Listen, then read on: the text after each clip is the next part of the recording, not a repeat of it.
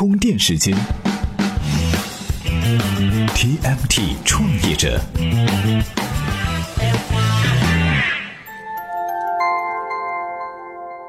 专属于创业者的行动智慧和商业参考。各位好，欢迎收听 TMT 创业者频道。网红和创业究竟有啥关系？前不久啊，有人提出来说，这个要想创业，得先让自己成为一个网红。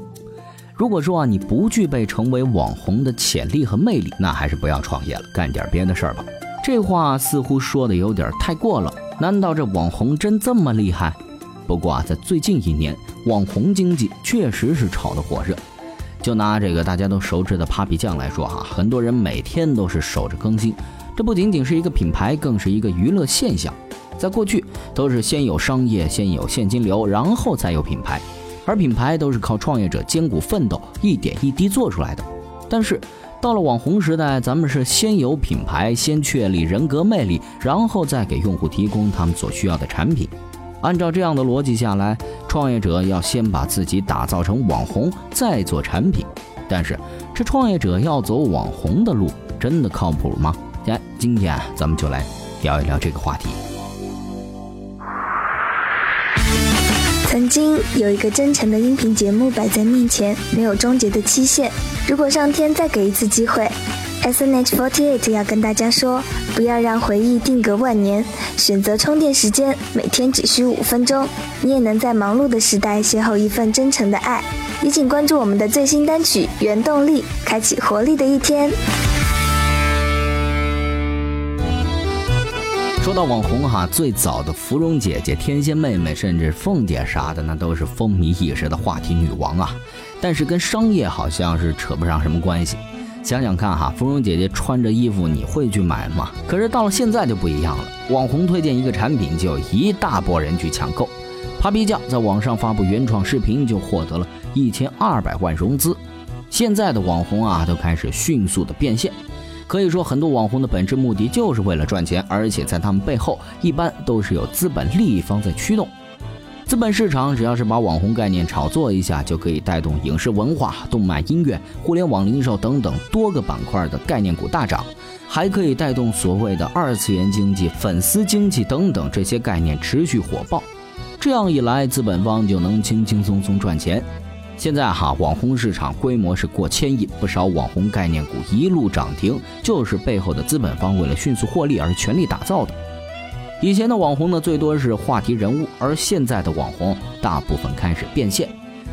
知名财经作家吴晓波说，在网红经济的时代，通过网红推荐，粉丝就可以迅速购买一个商品。哎，我们来听听他具体是怎么说的。充电语录。商品和消费者之间只有一道关系，就是一种推荐关系。推荐一旦完成以后，销售直接完成。所以，因为这些流量的思维、品牌的繁足、各种支付工具、社交工具的完善，为网红的出现提供了一个大规模的社会化的基础。从目前来看，哈，网红经济确实符合很多创业者想快速致富的心理需求。但是，创业者真的可以走网红路吗？首先，哈，这个网红不是你想当就当的。从 Papi 酱到咪蒙，都是紧扣粉丝心理的内容创业者，没有人可以复制出第二个。另外，网红经济啊，目前都是烧钱模式，不具备可持续性。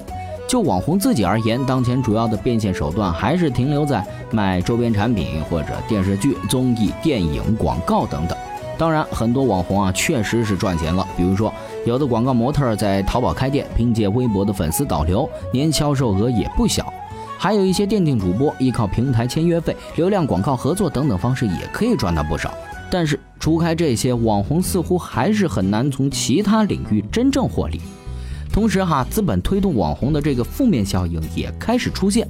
比方说，前不久哈，文化部将多家网络直播平台列入查处名单，就连 Papi 酱也被勒令整改。背后的很多资本方呢也浮出水面。资本方为了获利，往往选择性的忽略一些东西。这种打擦边球的游戏，很可能会让网红经济朝着病态的方向发展。这对于要做网红的创业者来说啊，并不是一个好消息。因此。网红经济看上去火爆，可能意味着它的红利期已经过去，而盲目追求网红经济很可能会陷入一个误区，就像尼尔波茨在《娱乐至死》当中告诫大家的一样。哎，我们来听听看他是怎么说的。充电贴士。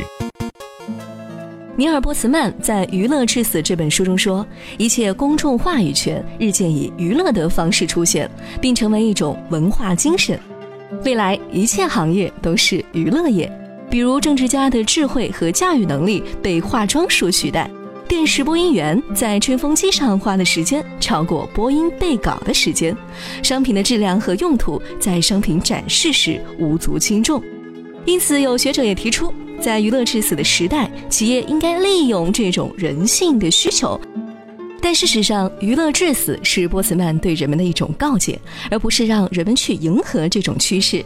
他认为这是一种病态，希望世界不要陷入这样一种误区。对于创业者来说啊，也要时刻避免陷入误区。创业者要脱颖而出，品牌和定位差异化是核心。但是，当创业者太多，网红不够用的时候，就会走出同质化，那网红就会慢慢的变成一种负面形象。网红是互联网经济的一环，但互联网的变化速度越来越快。对于用户和粉丝而言，很容易喜新厌旧，而网红呢，又是一种快餐式消费的文化。一旦它生产的价值不再满足市场，这种文化就会被抛弃，资本就会去追逐下一个新的目标。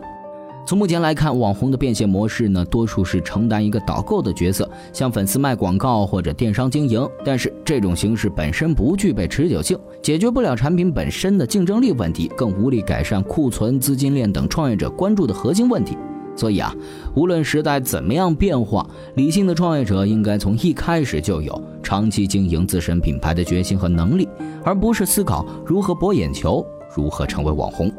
归根结底啊，创业者的目标呢是要解决产品创新、资金、技术、商业模式以及运营等等环节的问题。而如果只是想一炮而红之后捞一笔钱走人的话，这只是一个暴发户，而不是企业家。从这个意义来看，网红创业更像是一种玩票。和忽悠。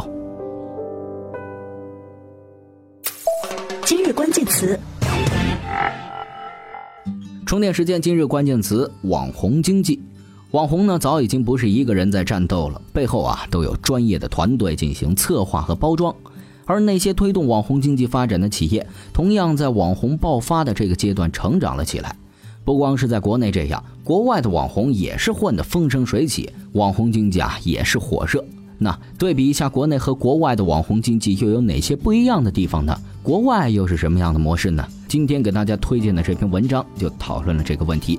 您只要在充电时间的微信公众号回复“网红经济”四个字，就可以找到这篇文章了。本期节目观点来自微信公众号热点微评的王兴喜老师，感谢王兴喜老师授权充电时间使用他的文章和观点。本期节目由勒布朗企划编辑，Loud News 老彭监制，感谢您的收听，我们。下期再见。哈佛大学曾经做过一个耗时二十五年的测验，对刚毕业的学子进行一次关于人生目标的调查。结果是百分之二十七的人没有目标，百分之七十的人目标模糊，只有百分之三的人有清晰而长远的目标。之后的二十五年时间里，跟踪发现，那百分之三的人多年朝着一个方向不懈努力，几乎都成为社会的商业精英；那百分之七十的人，他们安稳的生活与工作，无人能生活在社会的中层以上；而剩下的百分之二十七的人则无所作为。